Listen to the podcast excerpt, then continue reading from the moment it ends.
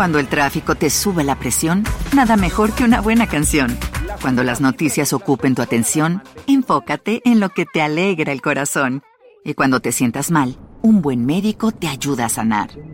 Sabemos que mantener tu salud es tu prioridad, también es la nuestra en Kaiser Permanente, donde trabajamos juntos para cuidar de todo lo que tú eres. Kaiser Permanente, para todo lo que tú eres. Kaiser Foundation Health Plan of the Mid-Atlantic Stay Inc., 2101 East Jefferson Street, Rockville, Maryland 20852.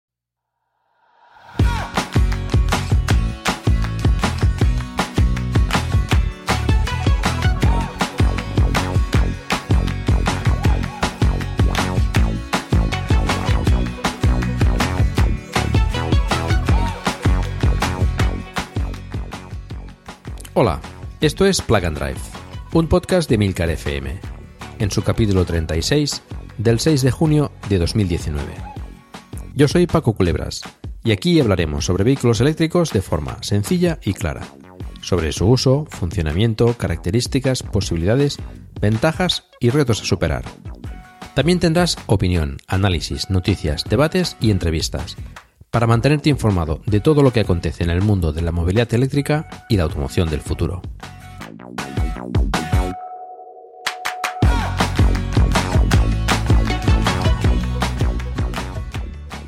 Hoy vamos a hablar de nuevo de la recarga de los vehículos eléctricos. Como siempre digo, este es uno de los temas que más preocupa a la gente cuando se interesa por los vehículos eléctricos. Y aunque ya hemos comentado que no es absolutamente imprescindible, sí que es muy recomendable disponer de punto de recarga en casa para cargar el coche todas las noches, aunque sea un simple enchufe. Pero muchas veces un simple enchufe no es suficiente. Y a medida que se van comercializando coches con batería más grande y más autonomía, los vehículos eléctricos están ganando interés y más gente se anima a comprar uno. Y si se realiza muchos kilómetros o simplemente prefieres más comodidad a la hora de cargar su vehículo, pues eh, se hace necesario un punto de recarga en casa o wallbox que te permita cargar tu vehículo de la mejor forma posible. En esta ocasión vamos a ir un poco más allá de la simple recarga y vamos a hablar pues, eh, sobre la recarga con control dinámico de potencia y de las tendencias de recarga en un futuro próximo. Para ello, para ello tengo conmigo a algunas personas de una de las empresas más importantes de este sector en España, como es Wallbox OK. Paso a presentarlos. Eh, tenemos a Víctor Sanchís, eh, CEO de Wallbox OK. Para quien no lo sepa, CEO vendría a ser el director general. ¿Qué tal, Víctor? Hola, Paco. Muchas gracias por tu invitación y nada, esperemos aquí dar luz al tema de la de vehículos eléctricos y explicar nuevas tendencias. Perfecto.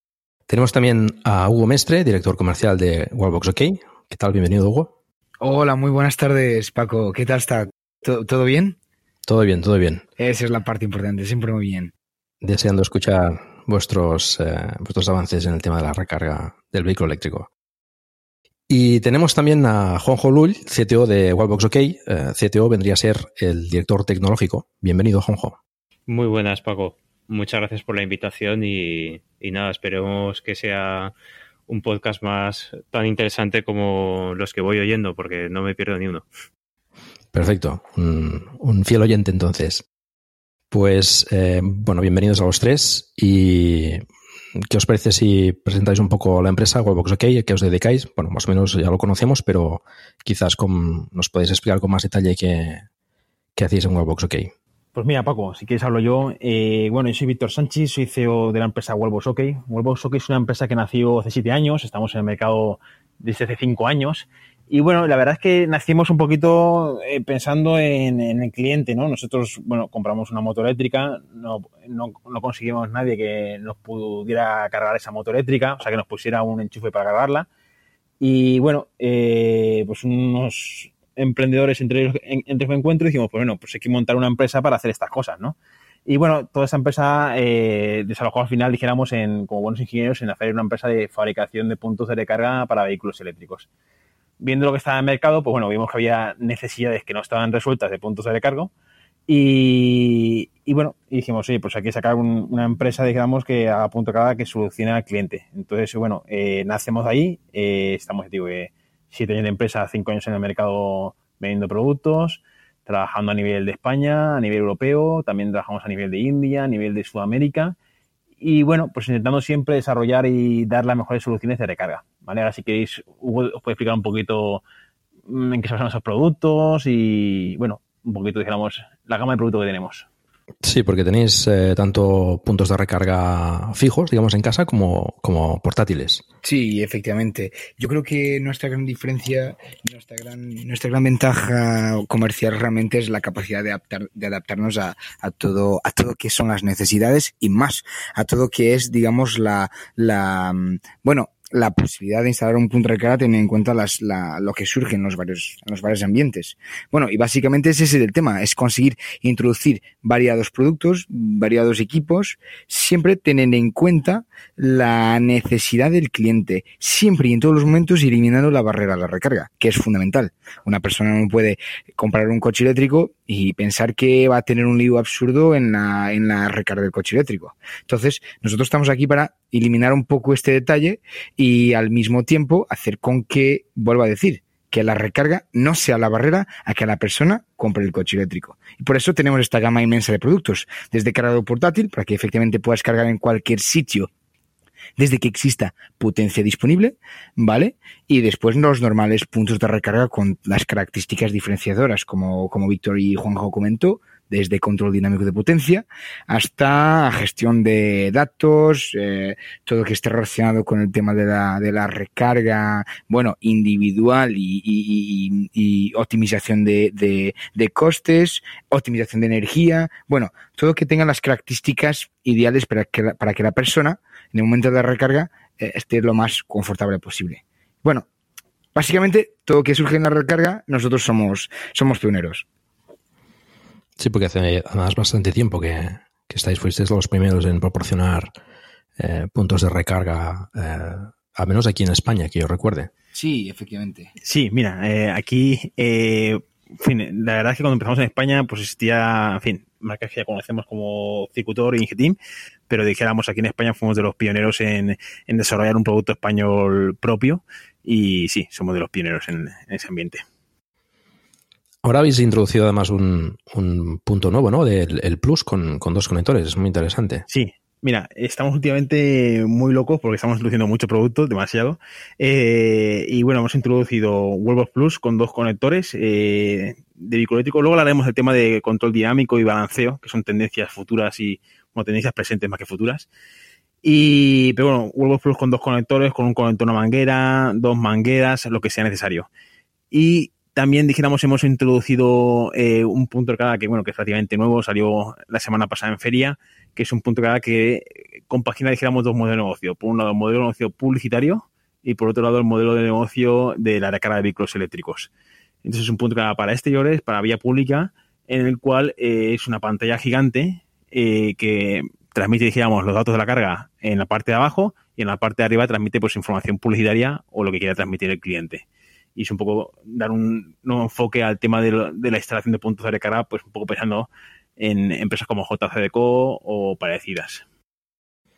Pues eso estaría orientado a, a, puntos de recarga en la vía pública. Sí, solamente vía pública serían puntos de recarga donde juntamos esos dos negocios. Por un lado la publicidad y por otro lado el tema de eh, el tema, digamos, de la recarga de vehículos eléctricos. Digamos que la gente no solo, dijéramos, obtenga negocio en el tema de las recargas, sino también obtenga negocio en el tema de la publicidad.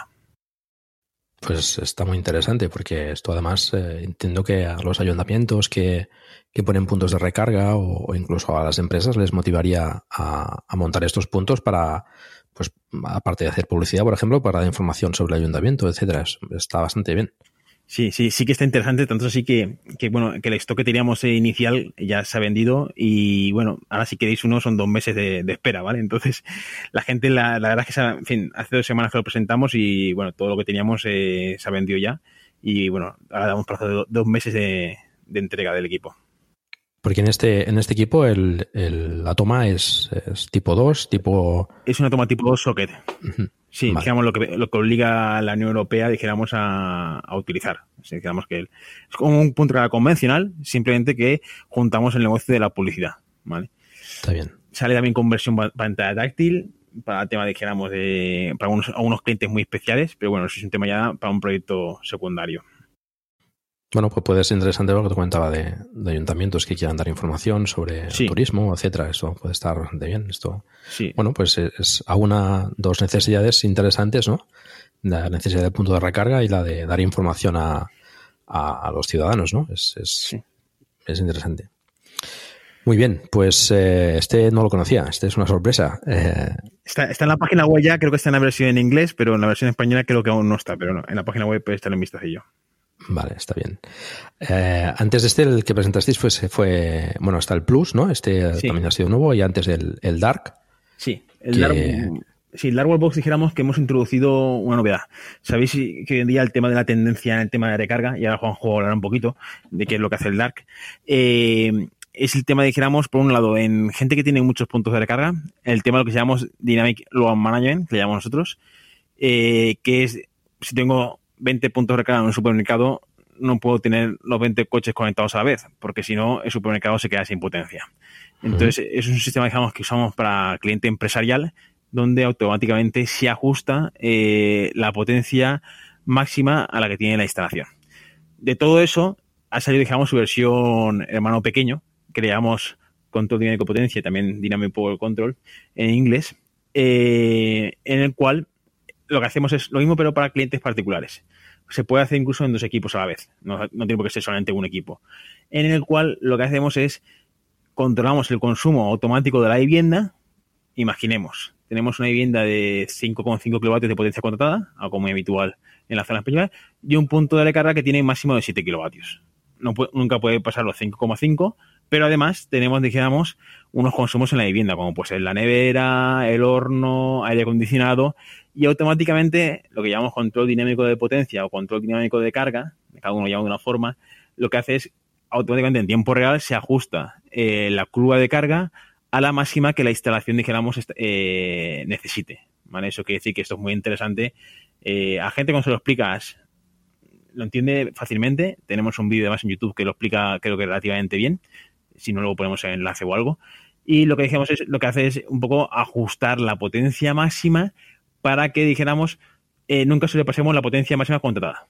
¿Vale? Independientemente de que el punto carga sea el más potente, porque oye, decir, oye, yo hoy en día quiero un punto carga de 7 kilovatios para el futuro porque creo que va a ser necesario, pero no voy a subir más potencia. Que tengo 5 kilovatios y además tengo pues un aire acondicionado en verano por la noche porque hace mucha calor o lo que sea, una, una calefacción, lo que sea necesario. Entonces automáticamente él controla, ¿vale?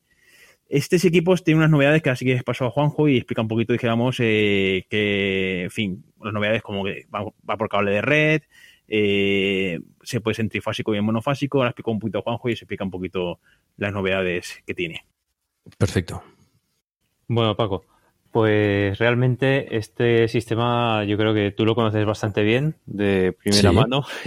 sí, sí. Y, me parece que realmente el, más interesante, aunque quizás no sean tanto los usuarios, es el, punto de carga preparado para, fotovoltaica, que es el que eh, por un lado mide la potencia que tiene, que está consumiendo eh, todo el hogar. Si estamos hablando de un hogar, pues sería eh, si tenemos el horno eh, o un microondas y a la vez está también consumiendo el, vehículo eléctrico, todo eso nunca debe eh, sobrepasar la potencia contratada para que no salte el diferencia, no salte el diferencial y en algunos casos además esto pues conlleva alguna complicación porque tienes el, sitio donde donde tienes que levantar el magneto térmico, donde puedes volver a dar la luz a la casa, no está accesible, no está dentro de la casa. Esto nos ha ocurrido con algún cliente.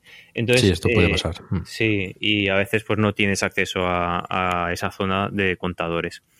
Eh, entonces, bueno, decía que el más interesante me parece que es el de fotovoltaica porque, y, ya digo que tú nos podrías contar la, experiencia, eh, lo que hace es del excedente de fotovoltaica, es decir, cuenta el consumo de la energía que está generando las placas solares, a eso le resta lo que está consumiendo el hogar y el resto se lo deja para el vehículo eléctrico. Entonces esto permite que, eh, pues conforme nos vamos acercando a, poder generar más, eh, eh, más electricidad propia, pues dependamos menos de la red eléctrica. Y en este caso, pues hay distintos modos de carga, como, como bien conoces, que está el de carga de fotovoltaica exclusiva, que es, eh, el, sería cuando queremos ser muy agresivos únicamente cargar de la, de la red fotovoltaica, hasta el, sistema contrario que es eh, cargar todo lo que se pueda de la fotovoltaica y de la red eléctrica sin llegar, a, eh, sin llegar al máximo contratado. Entonces ahí, bueno, pues hay bastante trabajo ahora mismo de desarrollo. También estamos perfeccionando algunas cosillas que, de hecho, pues, eh, pues en tu, te vamos a hacer llegar a ti una nueva versión porque eres de nuestros primeros usuarios de, la fotovoltaica y, gracias a tu feedback, pues tenemos también eh, mejoras realizadas ahora mismo. Sí, la verdad es que funciona, funciona bastante bien en términos generales. Hay, bueno, ciertas em, problemáticas con la fotovoltaica porque, bueno, pues cuando se nubla, eh, pues es inestable, sube, sube y baja mucho la, potencia, entonces eso al coche, pues, eh, bueno, está constantemente cargando y, desconectando la carga, ¿no? Pero, pero, bueno, esto es difícil de evitar, pero bueno, pues eh, impide que, la carga tenga un una, sesión constante, ¿no? Entonces, bueno, el modo que tenéis también de, carga eh, con potencia mínima, pues, bueno, te ayuda a que al menos el coche, eh, aunque la fotovoltaica, la fotovoltaica baje por alguna nube o porque, por lo que sea, pues eh, permita cargar el coche al menos a la mínima potencia, ¿no? Sin, sin hacer un consumo excesivo. Y lo que está, está muy bien también es poder sumar las dos cosas, ¿no? Cuando necesitas mucha potencia, porque, no sé, tengas un viaje o necesites eh, cargar el coche más rápido, pues sumar las dos cosas, ¿no? La potencia fotovoltaica y la, y la de la, la de la compañía para, para, para, poder sumarlas. Eso está muy bien también. Sí, entonces ahí, bueno, pues estamos trabajando, por ejemplo, en el tema este de, de asegurar que, eh, pues ya sea, por ejemplo, por una nube, que, que el cambio que se va produciendo en la intensidad a la que carga el coche, lo que podríamos decir mal llamado la velocidad a la que carga el coche, eh, o sea, esa intensidad a la que carga, que sea mayor o menor. O, dicho en, palabras más sencillas, que la potencia que le entra al coche sea mayor o menor, pues que eso vaya más suave, de manera que si pasa una nube no haya ningún cambio, aunque coja un poquito la red eléctrica y vuelva y siga siempre el coche haciendo cambios pequeños.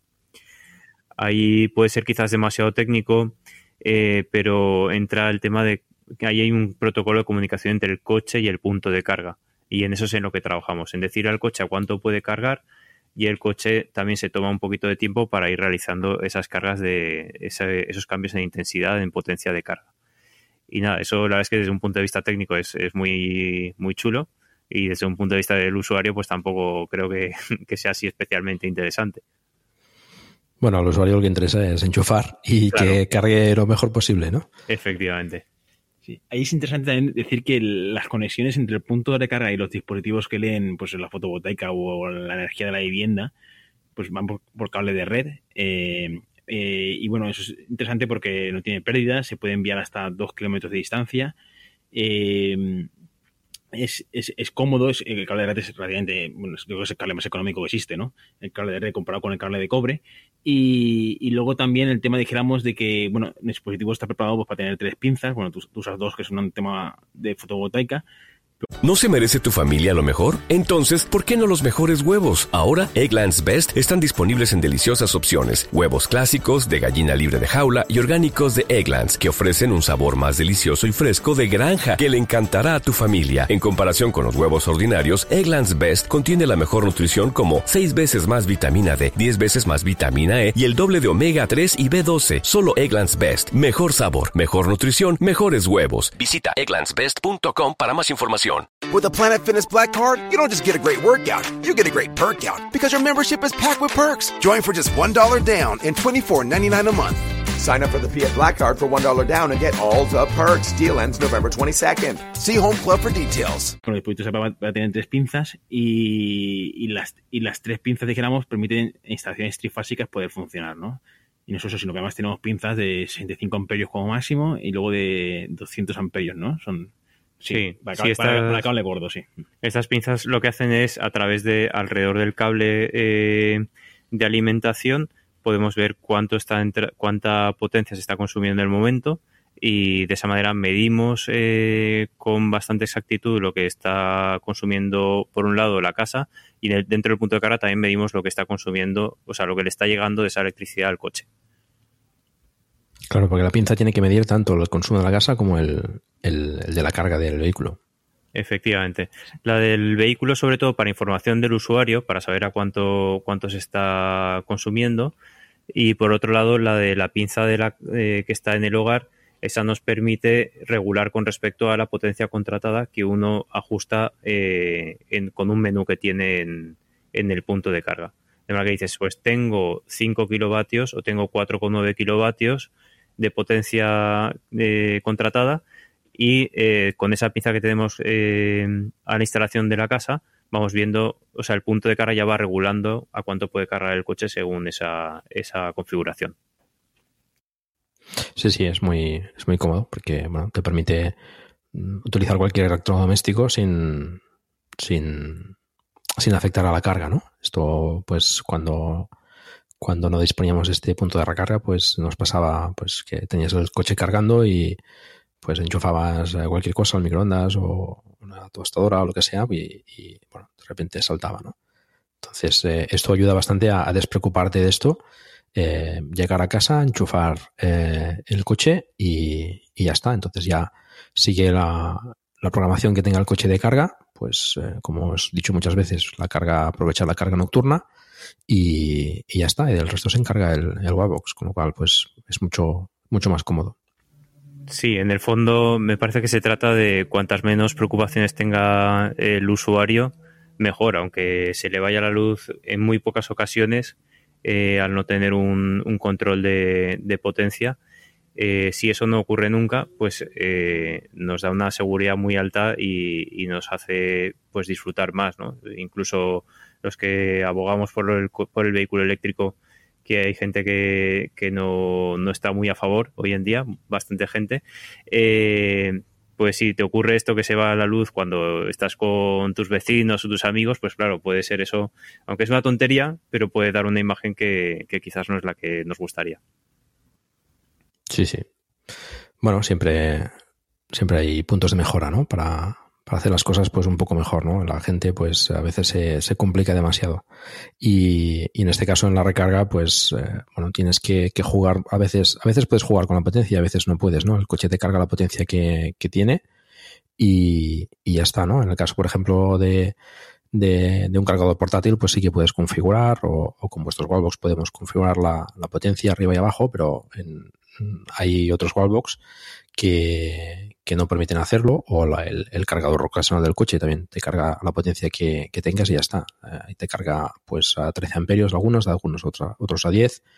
Y si tienes una potencia pues baja, pues a la que enchufes eh, cualquier cosa, pues eh, se salta el diferencial y es lo que decías al principio, ¿no? A veces em, en según qué sitios tienes el diferencial a veces súper lejos, ¿no? En, en en un edificio a lo mejor puede estar abajo, en, el portal, o bueno, esto implica, pues depende de la hora que sea, tener que bajar y, es incómodo, ¿no? O incluso puedes no enterarte, ¿no? Por ejemplo, si, si te pones a dormir y, no sé, pues programas el aire acondicionado o, o, no sé, o programas la, la, la, vajilla, es lo que sea, se enchufa y, y te fastidia la, la, carga y todo, ¿no? Mm, y si estás durmiendo, pues no te enteras. Sí, quizás la nevera, se puede estropear las cosas que hay dentro, sí no es, no es nada interesante que ocurra. Muy bien, pues eh, es interesante. Y esto de pues, las dos cosas con la fotovoltaica y con la con el control de la casa, pues eh, bueno, tenemos las, las, las, dos opciones, ¿no? Para, para poder controlar una cosa y otra. Sí, efectivamente.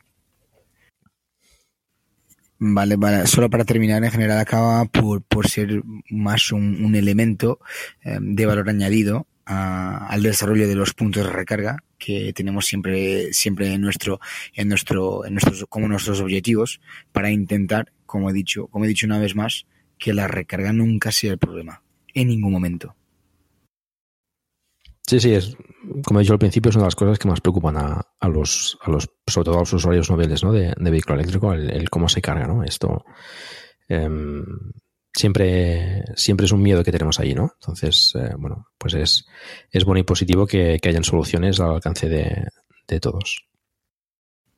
Sí, porque además de, además de tener esta capacidad de desarrollo, también somos usuarios. Luego tenemos esa sensibilidad. Claro. No, no, es, lo mejor es eso, es conocer el problema de primera mano, ¿no? Como comentaba Víctor al principio, ¿no? Pues, pues eh, lo que, el problema que se encontraron al cargar la moto, ¿no? Pues podemos, cómo podemos solucionar esto pues bueno, al fin y al cabo esto te, te ayuda pues a buscar uh, soluciones y soluciones prácticas, ¿no? Pensando en, en la comodidad de, del usuario vehículo eléctrico. Sí, Paco, además, este sistema no te valdría solamente para un punto de recarga, sino también te valdría para dos equipos. Por ejemplo, eh, a de la moto eléctrica, pues no sé, pues tener, dijéramos, no sé, una moto eléctrica y un coche eléctrico o dos coches eléctricos, que hay gente, es poquito, ¿no? Una gente que tiene dos coches eléctricos, pero ya hay gente que tiene dos, incluso algunos tienen tres. Eh, pero bueno, eh, que si dijéramos que el sistema te valdría para todo y poder, dijéramos, controlar la potencia para todo tipo de, usuarios. En este caso, dos, dos, dos Dark, por ejemplo, se podrían hablar entre sí y y ajustar entre los dos la carga de potencia en base al, máximo de la casa? Sí, sí, correcto. Digamos, se pueden poner dos dark y se puede ajustar los dos, los dos cargando a la vez y ajustando la potencia de los dos a la vez. Sí, correcto. Es una novedad relativamente reciente. Bueno, que eh, hace ya un par de años que lo tenemos, pero bueno, eh, al principio no estaba, pero ahora mismo dos se pueden comunicar entre ellos. ¿Y, cómo se conectan entre ellos? ¿Se necesita algún cableado o...? Sí, mira, dijéramos que el, tú conoces bien el sistema, ¿vale? Va a un dispositivo, dijéramos, receptor que lee las potencias de la vivienda y los consumos. Y luego eso se comunica con cable de red, no necesita hacer ningún tipo de alimentación, es alimentación tipo PoE Ethernet, va con cable de red directamente hasta el cargador, ¿no? Bueno, en este caso, dijéramos, eh, los cargadores, digamos, tienen un, sistema, un sistema digamos, de, derivación donde ese cable Ethernet se divide en dos y con ese cable Ethernet dividido en dos, tenemos los datos, dijéramos, de la potencia en cada vivienda y ya comunicamos entre los dos cargadores, ¿vale? Es una comunicación Modbus que se llama, donde se pueden conectar pues hasta 65 equipos, ¿vale? por ahora son muchos cargadores, pero bueno, en principio está previsto para eso. Que entiendo es la, misma que utilizaríais con, cargas, eh, con cargadores en, un parking, por ejemplo, o en un supermercado, o cosas así. Ahí es un poco diferente, nosotros lo llamamos mm. diferente, es un poco diferente. Ahí está, la cosa es una tendencia, digamos, menos desarrollada, ¿vale? Porque ahí dijéramos lo que llamamos Dynamic Load Management, eh, que lo que hacemos es dijéramos, a ver, vamos a pensar, eh, centro comercial, nuevo, construcción, tienen que poner, no sé, 30 equipos. Normalmente optan por ponerlo en 22 kilovatios, porque el coste de diferencia entre 7 kilovatios y 22 es, mínimo, eh, o mínimo o imperceptible de cara a lo que es la hora general, ¿no? sí que verá que luego en tendencias hablaremos de las tendencias en carga, que la gente va a 7 kilovatios en la lanterna y, y 22 kilovatios se está olvidando, ¿no? Pero bueno, eso lo hablamos después. Eh, entonces, ¿qué pasa? Eh, tenemos ahí pues 30 o 40 cargadores obligados por normativa. ¿Qué pasa si conectan los 40 cargadores a la vez? Pues bueno, porque el, edificio no puede tener, digamos, potencia suficiente para todos. O la potencia a contratar sería demasiado alta para tener, dijéramos, 30 coches cargados al, mismo momento. Entonces, ahí es un protocolo mucho más, dijéramos, avanzado, en el cual eh, lo que hacemos es ponemos listas de, dijéramos, de carga. Primero, pues el que me ha llegado, luego el segundo, hay cargadores que pueden ser prioritarios, luego hay unos cargadores que bajan potencia, es un algoritmo, digamos, complejo que automáticamente en función de la potencia del edificio, la máxima que hay o la máxima que han permitido cargar a los puntos de recarga, se va haciendo, digamos, un algoritmo, donde al principio se empiezan a disminuir potencia de carga, cuando ya llega un coche dijéramos que ya disminuir no es posible, pues a lo mejor paran la carga de algunos coches y continúan puede haber que sean puntos de carga que sean de uso preferente, en el sentido que porque pues el, promotor de la obra quiere que ese cargador, siempre que es el que va a usar, siempre tenga máxima potencia independientemente de quién esté conectado. Pues se puede hacer. Entonces dijéramos todo ese, ese, conglomerado dijéramos, de algoritmo mucho más complejo que un cliente particular tenga uno o dos equipos o tres. Eh, es digamos, el que marca la tendencia en el que le llamamos, sí, le llamamos Dynamic Load Management en, en, en inglés, pero bueno, sería uso dinámico de, de gestor dinámico de, potencia, ¿no? Sería así el nombre, ¿no? Y eso, digamos, una tendencia necesaria hoy en día en, a, nivel, digamos, empresarial, ¿no? A nivel, digamos, industrial empresarial. Es algo que se está reclamando porque, en fin, no puede ser, digamos, una tendencia infinita de puntos de recarga. Eso también sería interesante, entiendo, en un parking de una comunidad, por ejemplo, que, que bueno, todavía es bastante lejano el hecho de que estén pues eh, bastantes coches eléctricos ahí cargando. Eh, de momento en casa, pues eh, las cargas pueden ser, suelen ser más bajas que en un supermercado, pero sí que puede ser interesante, pues hay un tipo de, centralización o de gestión, ¿no? Para, para ir gestionando las cargas entre todos, ¿no? Para no sobrepasar potencias de, bueno, de edificios que sean antiguos o cosas así. Sí, y tienes toda razón, ¿vale? También estamos. Eh, realmente no nos salen proyectos son de ese tipo, ¿vale? Eh, esperemos algún día captar algún tipo, un garaje tipo par, no sé, pues de la zona de Barcelona o la zona de Madrid, que son donde más. Cuando hablo de garaje tipo par, lo he dicho así muy rápido, son los típicos garajes residenciales donde hay muchísimos coches eléctricos, donde el cliente compra una plaza que se llama un subfruto a 50 años vista, más o menos, y luego pasa a ser del ayuntamiento que la, vuelve a vender a, otro vecino. Y normalmente no hay sala de contadores para poner nuevos suministros y nada por el estilo. ¿vale? Es más complicado poner un punto de carga allí. Entonces, eh, entonces el sistema, dijéramos, eh, en el futuro, cuando los clientes lo demanden y cuando así lo quiera, dijéramos, los partners del, del, dijéramos, del negocio, pues pasará, dijéramos, a ser un tema, dijéramos, de, también válido para garajes comunitarios. Porque claro, no podemos poner, dijéramos, si le digo, mira, el precio de 1,7 de la mañana es a 3 céntimos o a 2 céntimos. Lo que no podemos esperar es que todo el mundo eh, a las 2 eh, se ponga una mañana. Si ahí dijéramos 10 coches allí, el término de potencia sería tan alto que no vale la pena. Entonces, bueno, o haces un sistema, digamos, de balanceo donde primero va uno, luego va otro, luego va otro, luego va otro, o se bajan la potencia entre ellos, o dijéramos para el promotor que pone ahí un contador y quiere sacar dinero económico no le sale rentable. Vale, pues entiendo que con esto pues, eh, pues se podrían gestionar diferentes cargas con diferentes necesidades, ¿no? Esto incluso a futuro, pues eh, se puede se pueden hacer bastantes virguerías en este en este tema, ¿no? De, pues yo necesito, por ejemplo, cada día, pues no sé, unos kilovatios hora concretos o unos kilómetros eh, para hacer cada día, pues bueno, pues esa carga se puede gestionar de diferentes formas, ¿no? Para poder eh, ir suministrando la potencia necesaria a cada uno en, función de lo que necesite. Pero bueno, todavía, por desgracia, estamos bastante lejos de que haya esta masificación de, vehículos eléctricos en, en los parkings de nuestras comunidades. Sí, yo creo que lo máximo que hemos visto, comunidades que tenemos de tres puntos de carga máximo. No, Creo que hay una que tiene cuatro, pero no tenemos más.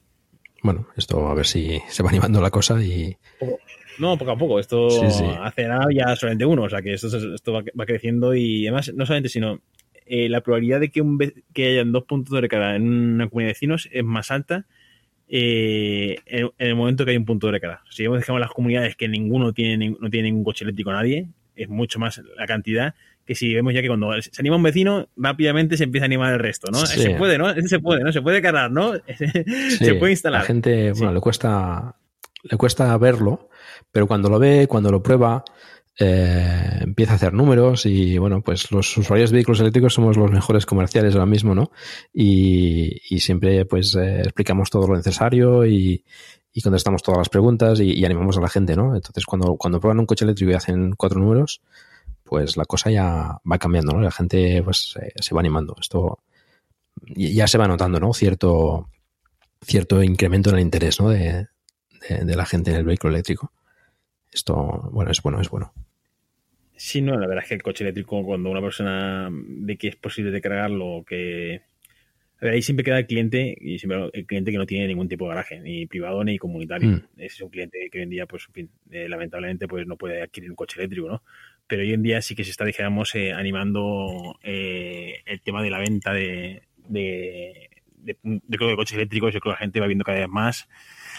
Yo creo que también es un tema aquí en España, pues bueno, la gente, dijéramos, eh, hay gente que está concienciada medioambientalmente y es muy positivo, pero mucha gente, en fin, el carácter español hace que la gente eh, le guste más ver el tema económico, ¿no? El rendimiento económico. Entonces, eh, tal y como los coches van bajando de precio, sabiendo que un coche eléctrico cargarlo pues es relativamente económico, incluso a veces gratuitamente, y si tienes fotovoltaica, pues ya, pues mira, mejor me lo pones. Eh, yo creo que la gente se vaya animando. Yo creo que se ven claramente cuando un modelo baja de ventas, eh, bueno, eso puede explicar mucho mejor, ¿no? Que se dedica a tema de, análisis de mercado y ventas. Eh, pero eh, cada vez yo creo que se vende más y, en fin, yo creo que una baja de precios multiplicaría el, nivel de ventas aquí en España. Sin duda. Mm. Sí, sí. Sí, básicamente. Básicamente se, se tiene verificado una, una gran bueno, una gran movimentación con lo que respecta realmente a las ventas en España y a las instalaciones y a la venta de puntos de recarga. Pero aquí hay un punto que, es muy importante mencionar porque realmente esta es una tendencia no solo de España, pero igual de, puedo decir, mundial. Porque mm, aquí una empresa veneciana todos los días vende para fuera de España puntos de recarga. Eso es algo que, que realmente también es, es, muy interesante tener en cuenta. Y mercados como Portugal, que realmente está aquí al lado, Francia, Alemania, un mercado que es extraordinariamente grande como India, por ejemplo, eh, son, son mercados que realmente nos, nos hacen pensar que, que la movilidad, la movilidad eléctrica está realmente en movimiento, que estamos aquí delante de un, estamos aquí delante de un posible pequeño monstruo que, que se está, que se está, está creciendo de una manera impresionante. Y eso, eso realmente nos da muchísima motivación, porque dan, nos da muchísima motivación no solo el tema de incorporar, como he mencionado una, una, vez más, elementos en los puntos de recarga, como realmente las tendencias son, son impresionantes. Las barreras casi que son infinitas. La, la, el coche eléctrico está, está se está desarrollando de una manera impresionante, tecnológicamente innovador, con todo tipo de característica de eficiencia, de utilización. Bueno, es el tema. Un coche eléctrico es, es, es un verdadero, es un verdadero eh, ordenador tecnológico. Y, y realmente España está siguiendo también esta tendencia, porque cada vez más la gente compra coche eléctrico, cada vez más la gente entiende que el coche eléctrico tiene sus beneficios, no solo económicos, como igual eh, ambientales, y, y la gente está se está enterando, se está enterando que el coche eléctrico no es no es no es antiguo, el momento es ahora, efectivamente, la gente no es futuro tampoco, es ahora, el momento es ahora. Y, nosotros somos la prueba viva que, que, que, que estamos dentro de, esta, de, esta, de este gran movimiento y, que realmente las, las ventas y, y, el crecimiento está, está siendo eh, casi que puedo decir exponencial, ¿no? Tecnológicamente exponencial y ventas exponenciales también. No sé si me voy a entender. Sí, sí. Eh, yo creo también que es así. O sea, el, el interés y, y, el incremento de las ventas está, se está viendo que es así, es exponencial. Y está creciendo de forma asombrosa. Sí, Sí, asombrosa. Además, si, si, si, vamos a ver, por ejemplo, nosotros estamos bastante fuertes en el mercado peninsular, donde, donde una gran parte. With the Planet Fitness Black Card, you don't just get a great workout, you get a great perk out because your membership is packed with perks. Join for just $1 down and $24.99 a month. Sign up for the Fiat Black Card for $1 down and get all the perks. Deal ends November 22nd. See Home Club for details. Judy was boring. Hello. Then Judy discovered ChumbaCasino.com. It's my little escape. Now Judy's the life of the party. Oh, baby, mama's bringing home the bacon. Whoa, take it easy, Judy. The Chumba life is for everybody. So go to ChumbaCasino.com and play over 100 casino style games. Join today and play for free for your chance to redeem some serious prizes. Ch-ch-chumba. ChumbaCasino.com. No purchase necessary. Void where prohibited by law. 18 plus terms and conditions apply. See website for details. De los puntos de recarga se venden también para Portugal. Es decir, vamos a ver una península que se está electrificando. Es, es, es impresionante. Es impresionante. Imagínate, imagínate tener un, un, una, una, carretera eh, donde tu gran parte de las de los coches sean totalmente eléctricos desde Lisboa a Madrid y desde Madrid a Valencia y por consiguiente Valencia a Barcelona y entráramos en Francia. Es que ya existe proyectos, como sabes bien, pero se, yo estoy convencido que, que, que, que es ahora, sin duda ninguna, es ahora. Sí, sí va más rápido de lo que yo me hubiese pensado hace, hace pocos años. Sí, sí. Y, y hay gente que, que, realmente me comenta, es que, Hugo, nunca yo he imaginado que, que esto fuese tan rápido. Y hace dos años nunca yo imaginaría que, que fuese a comprar ahora un coche eléctrico. Y, y esos son diálogos normales. Sí. Y todo esto va unido todo está al, al, bueno, al incremento en el precio del diésel, en, en toda la normativa sí. que están, que están eh, saliendo en, en, todos los países, en todas las ciudades, de, de, de restricción sí, en sí. acceso a, pues a, los centros, etcétera. Y todo esto va sumando. Las nuevas generaciones también van, vienen más, más interesadas y más, eh, más concienciadas con sí. el medio ambiente, ¿no? Con lo cual todo esto, pues también va, va es, es, un campo de cultivo que está, que bueno, que está en ebullición, ¿no?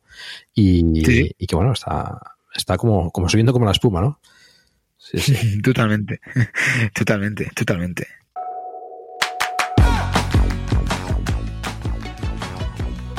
Muy bien, pues eh, Víctor, nos comentas qué tendencias hay de recarga pues eh, que está surgiendo, que, podemos encontrar eh, en el mercado o bueno, proyectos que, estáis eh, desarrollando o que, tenéis intención de, abordar.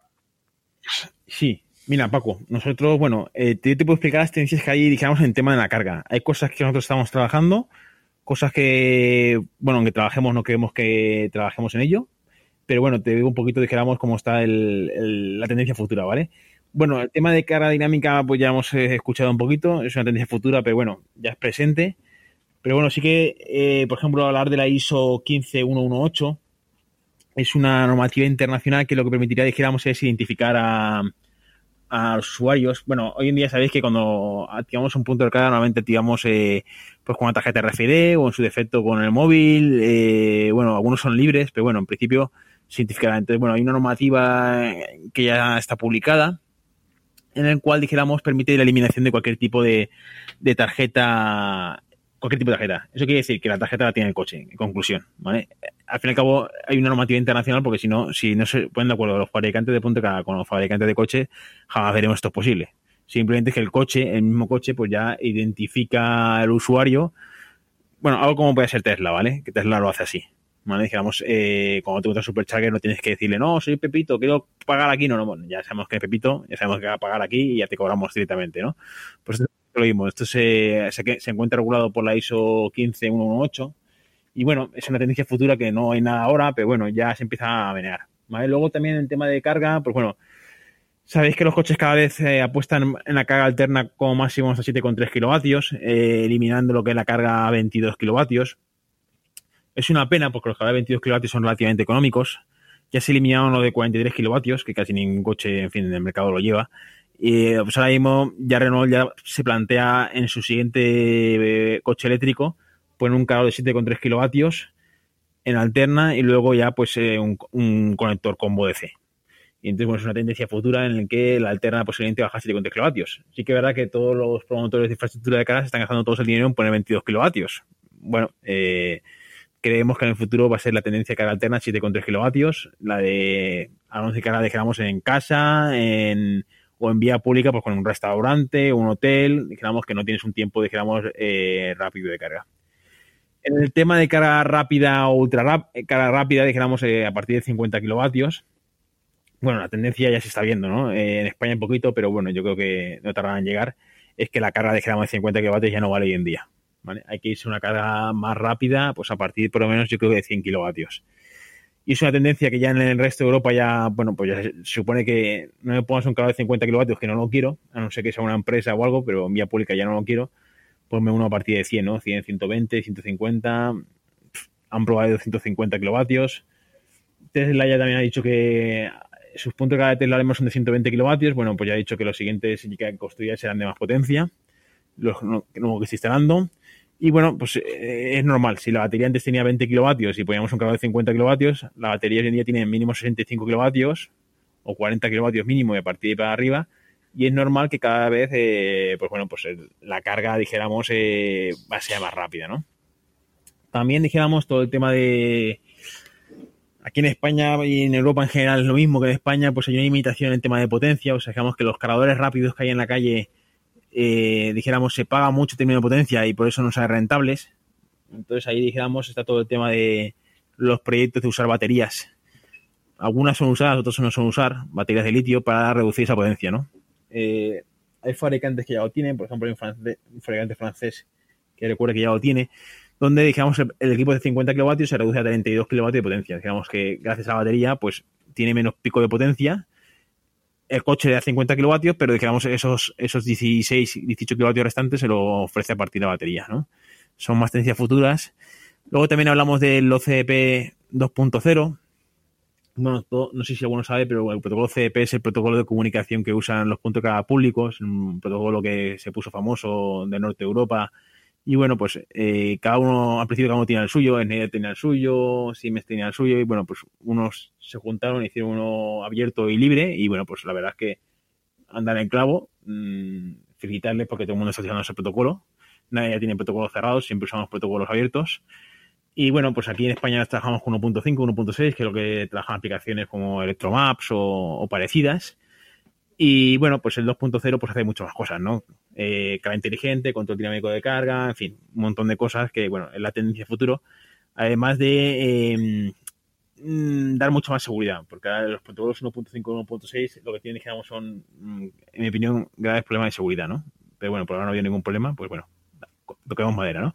Y bueno, el 2.0 pues se va a ampliar, mejorar. También el 1.5 y 1.6 tenía muchas lagunas. Nosotros, nosotros cada vez que hacemos una integración con, pues no sé, FENI Energía, por ejemplo, pues tenemos que chequearlo con ellos antes, eh, ver si eh, no funcionan los igual, porque claro, el protocolo está con muchas lagunas, ¿no? Luego también, pues el tema de unificar el tema de, oye, pues estos puntos de carga son de Endesa, estos son de Iberdrola, estos son de FENIE, pues bueno, pues eso en el futuro, mm, eso Juanjo lo explicar mejor, pero bueno, en principio con protocolo CDP se puede todo unificar y ya dejamos como que hay gente que pueda compartir todos a la vez, ¿no? Y eso, digamos, una tendencia futura en el sentido de no tener, digamos, sí, sí, al final que gana es el, la empresa esa, pero yo intento meterlo en mi sistema y si cargan a través de mí, pues me dan un pequeño dinero, ¿no? Pues eso va a ser, creo que va a ser el futuro, ¿no? También el tema de carga inalámbrica, bueno, mm, nosotros que estamos en el sector sabemos que hay muchas empresas que están apostando por ello. No conozco ningún fabricante de coches que permita carga inalámbrica aún, no, o por lo menos que sea eh, comercialmente. Eh, pero bueno, la cadena inalámbrica, pues bueno, eh, igual que los móviles, pues nos gusta dejarlo sobre unas, un Surface y que se cargue, pues bueno, pues el, en coches eléctricos no, no creemos que la cara de, eh, como empresa no creemos que la cara, digamos, vinculada a la que vas a tener en tu casa sea de inalámbrica, porque bueno, los precios no, no tenían ningún tipo de consideración ni ningún tipo, dijéramos, de sentido poner ahí una cadena inalámbrica, ¿vale? Incluso en que baje mucho de precio. Pero bueno, creemos que a lo mejor en vía pública sí que puede ser interesante, ¿no? Han así noticias de autopistas que van a ser bueno, en fin, pues creemos que también es un tema... Los grandes partners del sector están trabajando en ello, ¿vale? Y bueno, si están trabajando en ello, supongo sea porque no son tontos, ¿no? Y también, pues bueno, el tema de V2G, V2H, Vehicle to Grid, Vehicle to Home, bueno, eh, está todo bastante blando. Eh, nosotros cuando empezamos en este sector ya existía un V2, g de Nissan Leaf, ¿vale? Realmente el único coche dijéramos que ahora mismo puede decir que sea compatible con V2G y V2H es el Nissan Leaf. El resto de coches, el protocolo combo, pues bueno, pues la verdad es que tiempo en perdido ahí. Eh, estamos ahí, nosotros trabajamos solamente con, con Chademo, pero bueno, el protocolo combo Sabéis que el protocolo como es un protocolo abierto, a diferencia, digamos, del protocolo Chademo. Chademo es un protocolo cerrado de unos cuantos fabricantes que se unen, se unifican y ellos se, lo guisan, se lo comen, ¿vale? Cuyo presidente es el presidente de Nissan, eh, bueno, el consejero delegado de Nissan o, quien sea. Y bueno, entre ellos, dijéramos, se lo, se lo machacan y, bueno, no puedes, si no es, si no es de la federación, no puedes acceder eh, a las últimas versiones de los últimos protocolos. En combo sí, y en combo, eh, lo que dijéramos es que el tema de W2G, W2H, pues está saliendo ahora, o, sea, o a salir, o las últimas versiones ya lo incluyen, pero no hay ningún coche que incluya la última versión. Entonces, realmente dijéramos la cara, dijéramos V2G, W2H, pues bueno, eh, está un poquito aún en pañales, la verdad, demasiado en pañales. Sí que verdad que nosotros pensamos que en el futuro eh, puede ser interesante, tanto para carga eh, en alta potencia como en pequeña potencia, ¿vale? Nosotros digamos tenemos ahí proyectos de equipos de 7 kilovatios en el cual se combinaría, pues bueno, lo que es fotovoltaica, y ya resumiendo un poquito lo que hemos dicho antes, consumiendo, digamos, lo que es fotovoltaica con batería con la casa, ¿no? Digamos una mezcla de las tres, ¿no? Que sería, digamos, lo interesante.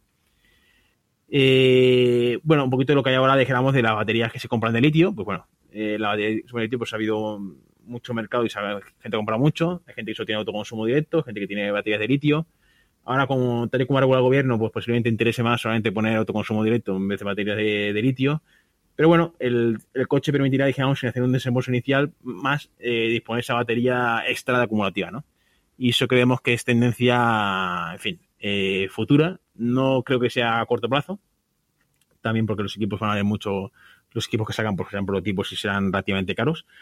Pero bueno, eh, creemos que es algo que puede ser de tendencia, ¿no? No sé si la gente se haya dispuesto a gastarse a lo mejor un equipo, no sé, 2.000 euros o 3.000 euros que te haga un sistema combinado con el coche, con baterías y con fotovoltaica. La verdad es que es un, tema que de, para dentro dijéramos más de comercial, no lo preguntamos, ¿no? Si la gente en vez de gastarse 500 o 600 euros en un punto de recarga, esté dispuesta a gastarse a lo mejor 2.000 euros un sistema, dijéramos, combinado con todo, ¿no? Los tres equipos a la vez.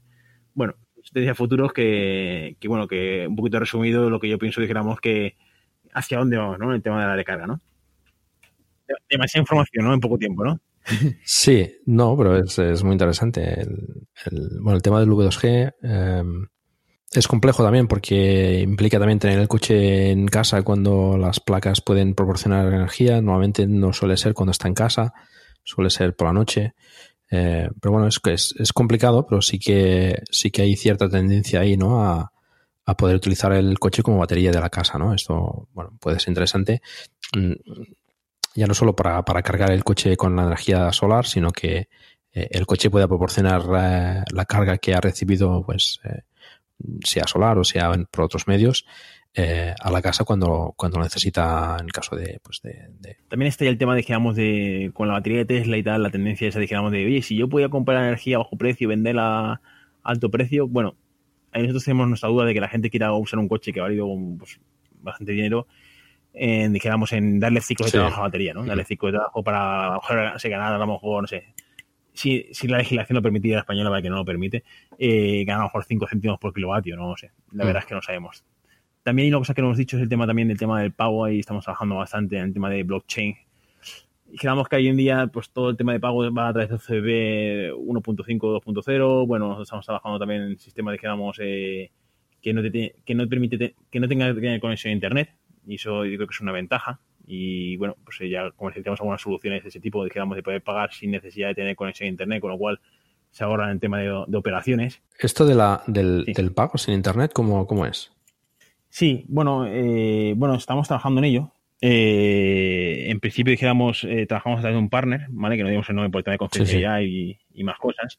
Eh, bueno, dijéramos lo que permite, dijéramos, es eh, a través, dijéramos, de la blockchain que conocemos, permite, dijéramos, eh, hacer transacciones seguras de pago sin solamente, dijéramos, a través de tu móvil. Dijéramos que el móvil sería el que, tiene, el que tenía la información y la siguiente persona que activara la carga sería el que realmente colocara en la cadena la transacción anterior No.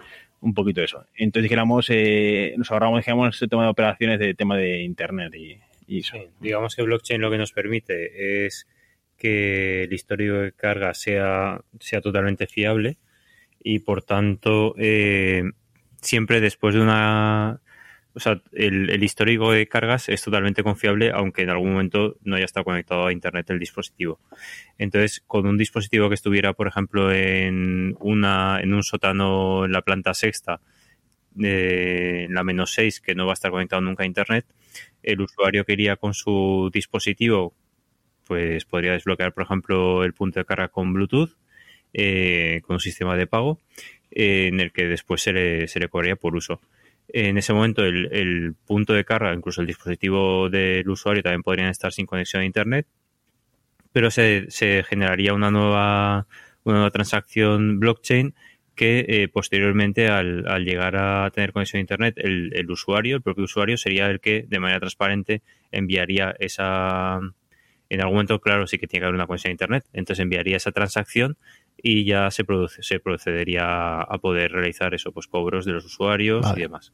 Bueno, sí que tengan que estar en ese momento online. Aquí informar que Wolvos OK está buscando lo que llamamos beta testes, que es que llamamos gente que quiera probar los prototipos y bueno, pues el, el que, la, el que la ilusión y ha dicho qué flipada, pues nada, que sepa que si tiene alguna empresa o un sitio donde quiera hacer el tema de pago, pues bueno, pues tenemos ya lo... Estamos buscando beta test, ¿no? De pues mira, quien esté interesado se ponga en contacto con, con Wolvos OK. Pondremos después en las notas del programa los métodos de contacto. Eh, he visto también muy interesante el tema de, del pago a través de, de, la identificación del vehículo, ¿no? O sea, porque esto de las tarjetas es un, es un lío tremendo, ¿no? Con, con cada, cada sistema, cada zona, cada ayuntamiento, cada país tiene su, su, su, tarjeta, su, bueno, su aplicación o lo que sea, ¿no? Entonces, el hecho de que el dispositivo esté identificado, entiendo, con una con un número de serie, digamos, eh, a través del protocolo y se pueda asociar ese, ese identificativo a, a, un método de pago, pues esto sería, sería fantástico. Simplificaría mucho todo el tema de, de la gestión de carga en vía pública. Sí, eso es tendencia futura y yo creo que, bueno, eh, creo que no hay nadie que lo desarrolle aún, pero bueno, eso es tendencia que se está trabajando en ello y no solo, sino que ya han sacado la normativa que lo va a regir, cosa que ya es el primer paso, ¿no? Porque hace falta que los fabricantes lo incorporen y, bueno, es como tener una RFID en, el, en la manguera, que es, bueno, es un poquito lo que tiene Tesla, ¿no? O sea, que tú como se te sabrás, ¿no? Cuando tú vas a pagar un supercargador, eh, en el caso que pagues, eh, ya identifica quién es el usuario, no decirle, no, que soy Juanito, que tal, que... y que no, que, que no paga, que no caga aquí el coche, ¿no? Pues entonces, bueno, es un poquito, digamos, ese protocolo que solo tiene Tesla porque sus, son sus cargadores y su, y su coche eléctrico, pues bueno, abrirlo, dijéramos, al resto de fabricantes y, dijéramos, independizarlo independientemente de quién sea el fabricante y quién sea el fabricante del punto K y el fabricante del coche. No, no, eso sería, sería fantástico porque simplificaría mucho todo este, todo este lío que tenemos actualmente con, con este tema. Esto es, eh, es una de las quejas que, que más eh, se oyen, ¿no? Los usuarios de vehículos eléctricos, las tarjetas. Ahora tienes que irte de viaje a, no sé, a, a Zaragoza, por decir algo, ¿no? Pues a, a ver allí en Zaragoza cómo se gestionan los puntos de recarga que hay allí o los puntos que tengas con cualquier eh, eléctrica que tenga puntos de recarga en la vía pública. En fin, cada uno tiene su sistema, ¿no? Entonces, eh, esto es un freno muchas veces, ¿no? A, la gente que compra vehículos eléctricos que, que, los ves, ¿no? Que están, están perdidos, ¿no? A ver esto cómo se conecta, cómo funciona, eh, o si te vas a otro país, pues bueno, eh, tienes que llamar a ver cómo funciona, no es que tienes que sacarte una tarjeta. Okay, round two. Name something that's not boring. A laundry? Ooh, a book club. Computer solitaire, huh? Ah, sorry, we were looking for Chumba Casino. That's right. ChumbaCasino.com has over 100 casino style games. Join today and play for free for your chance to redeem some serious prizes. ChumbaCasino.com. No purchase necessary. Where prohibited by law. 18 plus terms and conditions apply. See website for details. With Lucky Land slots, you can get lucky just about anywhere. Dearly beloved, we are gathered here today to. Has anyone seen the bride and groom? Sorry, sorry, we're here. We were getting lucky in the limo and we lost track of time. No, Lucky Land Casino, with cash prizes that add up quicker than a guest registry. In that case, I pronounce you lucky. Play for free at LuckyLandSlots.com. Daily bonuses are waiting. No purchase necessary. Where prohibited by law. 18 plus. Terms and conditions apply. See website for details. que tienes que ir no sé dónde, pues eh, hay que reconocer que esto es un, es un problema, ¿no? Entonces, si, si el protocolo pues eh, permite este, esta identificación y, y se ha creado la normativa, pues es un primer paso estupendo para poder eh, llevar a cabo todo, todo este proceso, ¿no? Esto es, es muy interesante. Una tendencia tampoco, tendencia futura que puede ser sí o puede ser no, y lo veremos. Y no he dicho nada, es el tema, dijéramos, de, de bueno, le llaman, dijéramos, el coste de oportunidad, ¿no? Hay diferentes formas que tiene un nombre en inglés también, es que vosotros sabéis que el precio de la energía en España es variante y hay momentos en que, bueno, eh, a Red Eléctrica Española, que sé que opera el sistema, le encantaría, joder, conectar, desconectar alguna fábrica, ¿no? Y así lo hacen. Hay fábricas que, que se desconectan cuando ellos dicen y les pagan por ello, ¿no?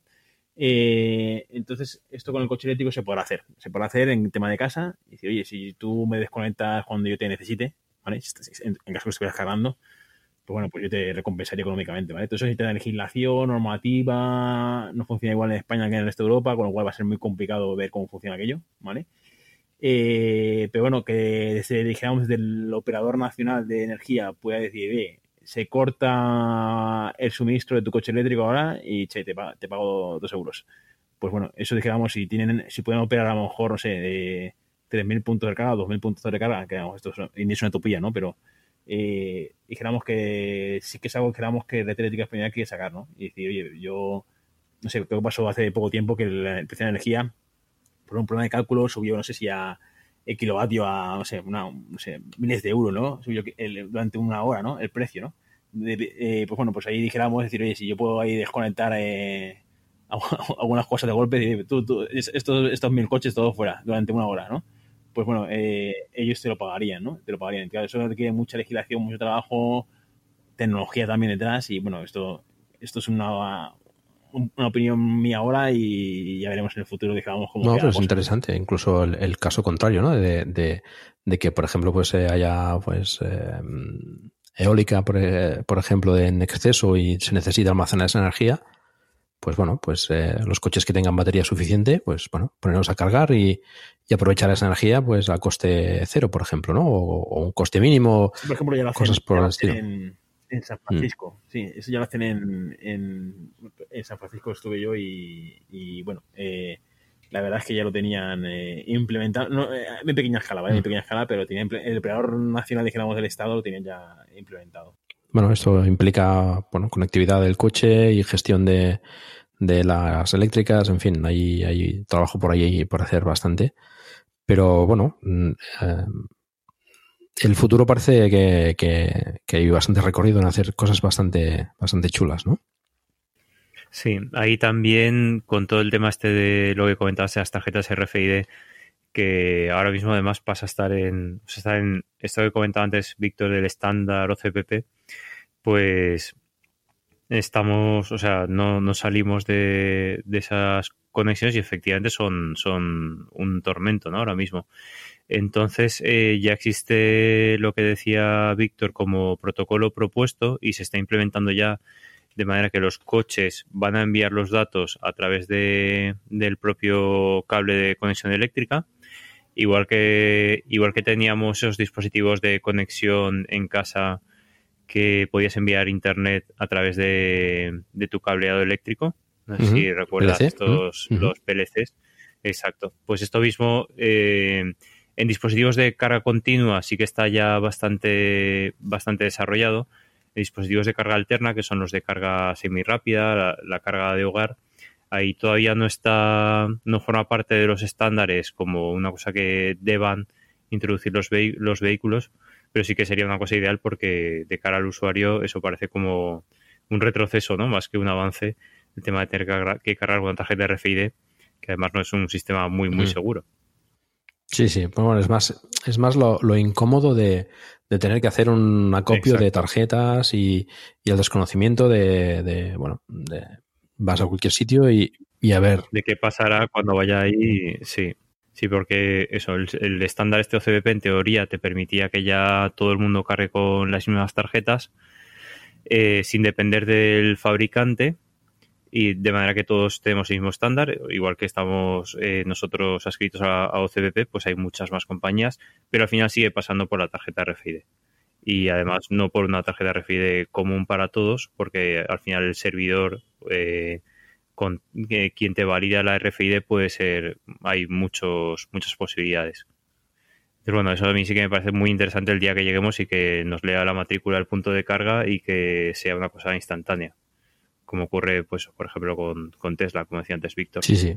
Bueno, incluso además que, que los propios coches tengan integrado también en la, la red de, de recarga, ¿no? De, sea del, del proveedor que sea, ¿no? Que, que sepa que cuando se dirige a ese punto, pues si el punto funciona, no funciona, qué coste tendrá, etcétera, etcétera, ¿no? Todo esto, igual que tiene Tesla, por ejemplo, ¿no? Que sabes que si, si el supercharger, los, la ocupación que hay, si, si el, eh, los, eh, los puestos funcionan, ¿no? Esto pues es, es importante que lo tengan también otros vehículos, ¿no? Con, con la red de que sea, ¿no? La, la de recarga pública del ayuntamiento de turno, o con la red de Unity o la que, la que sea, ¿no?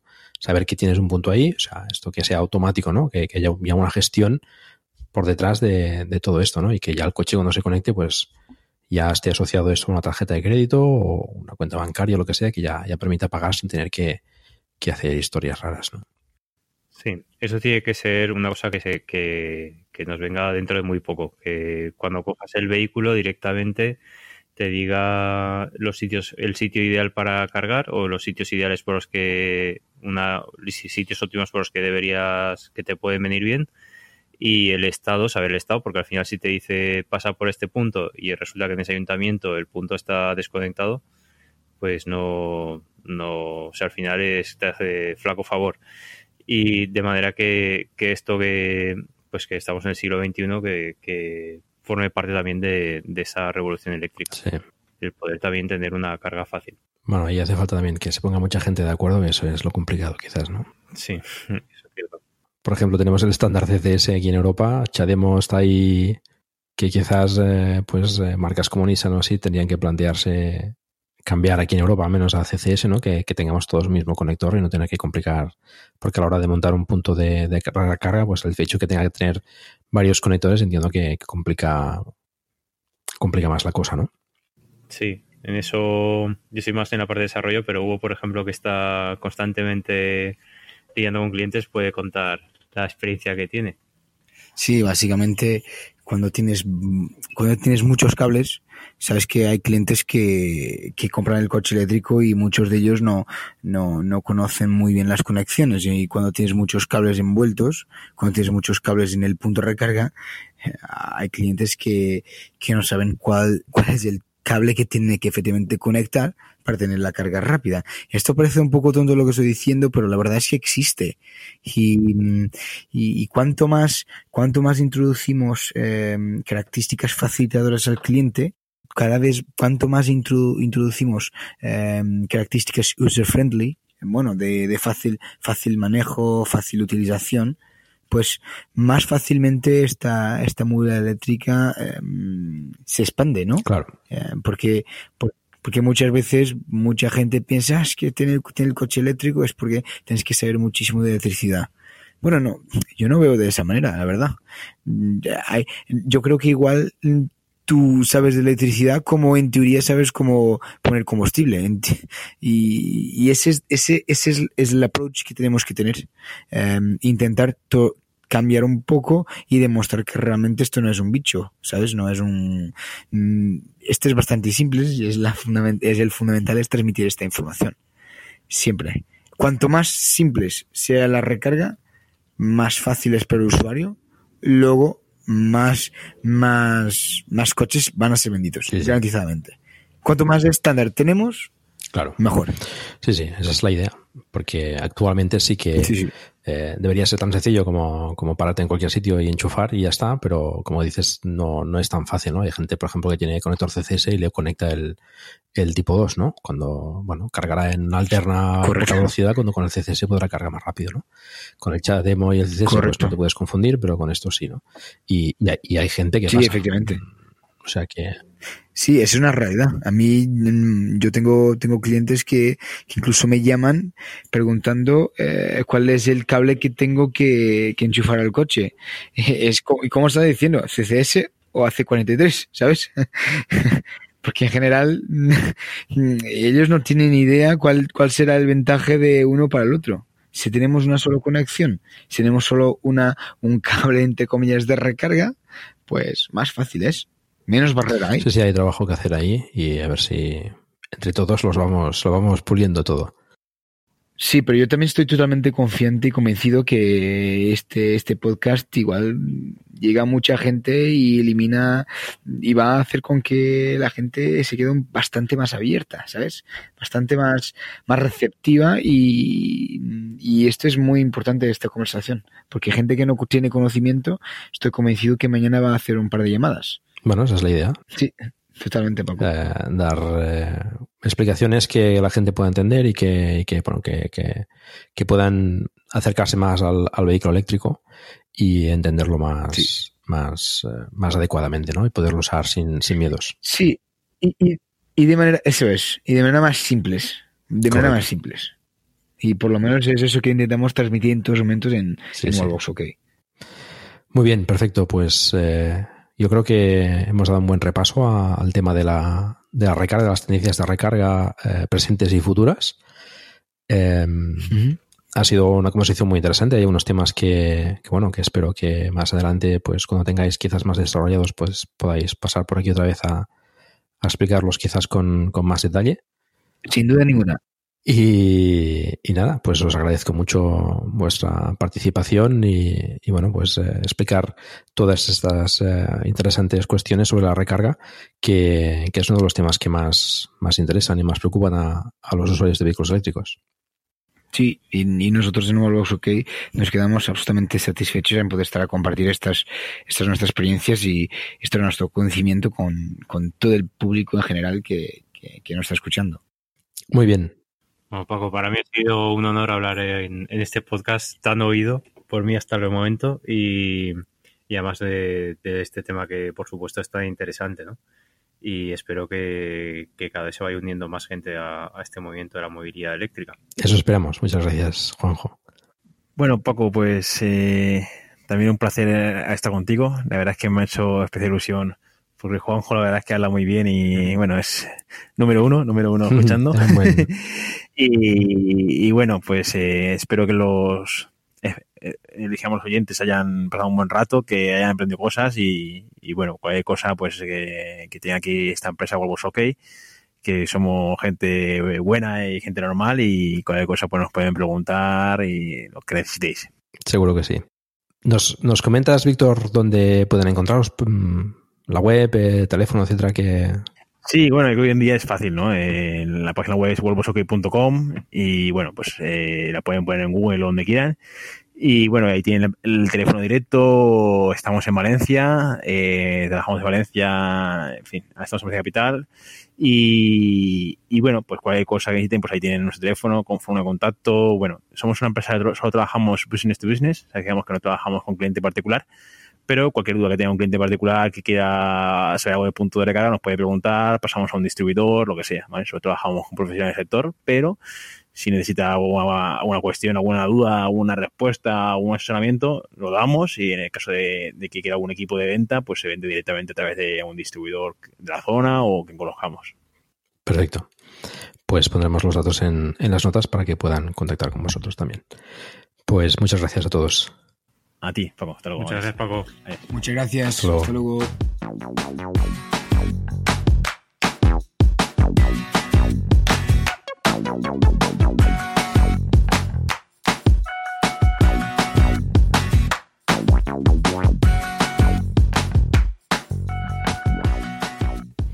Os comento algunas noticias de forma breve.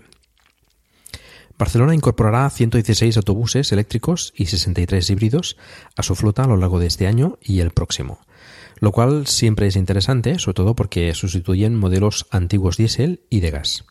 Lo no tan interesante es que también incorporan 75 nuevos modelos de gas comprimido. Mejor que hubieran sido todo eléctricos, pero bueno, algo es algo.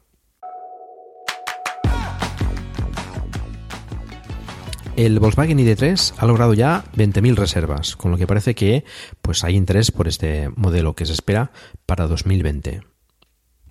Y otra marca del grupo, SEAT, ha presentado un nuevo modelo eléctrico, el Mi Electric, similar al Skoda Citigo, que al igual que, que este último se espera con un precio bastante contenido, por debajo de los 20.000 euros.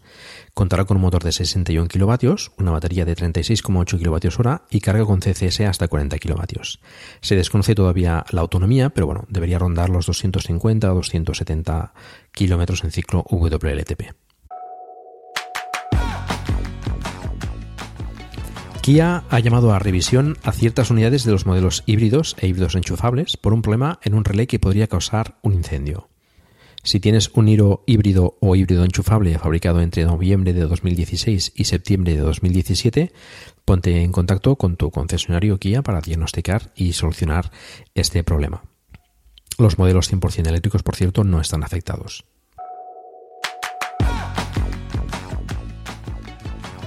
En el capítulo anterior hablamos sobre el Opel Corsa E y que bueno, se esperaba un precio alrededor de los 30.000 euros. Bueno, ya se conoce el precio oficial en Alemania y casi casi acertamos. Estará disponible a partir del próximo 4 de julio por 29.900 euros la versión más básica. Como comentamos, utiliza la misma plataforma que el Peugeot E208 y también del DSE Tense.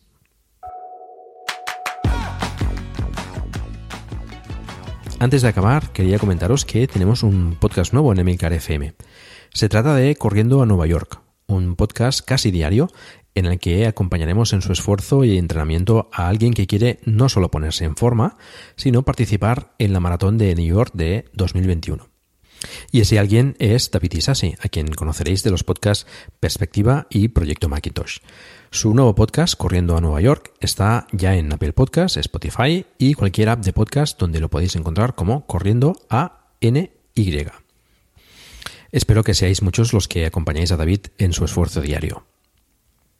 Y ya para finalizar, comentaros que tenemos un grupo de Telegram donde charlamos sobre el vehículo eléctrico y en el que estáis, por supuesto, invitados a participar. Encontraréis el enlace en la página del programa. Y pues sigo insistiendo en que si disfrutas de un vehículo eléctrico, pues eh, me gustaría mucho que nos enviases un audio con tus impresiones y experiencias. Y esto es todo. Muchas gracias por el tiempo que habéis dedicado a escucharnos. Os recuerdo que hagáis difusión del vehículo eléctrico en la medida de vuestras posibilidades. Por ejemplo, recomendando este podcast o haciendo una reseña en iTunes.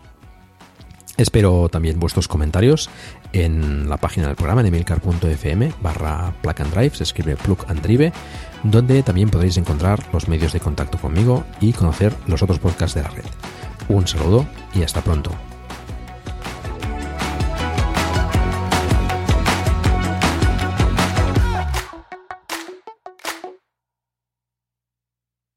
Judy was boring. Hello. Then Judy discovered ChumbaCasino.com. It's my little escape. Now Judy's the life of the party. Oh, baby, Mama's bringing home the bacon. Whoa, take it easy, Judy. The Chumba life is for everybody. So go to ChumbaCasino.com and play over 100 casino style games. Join today and play for free for your chance to redeem some serious prizes.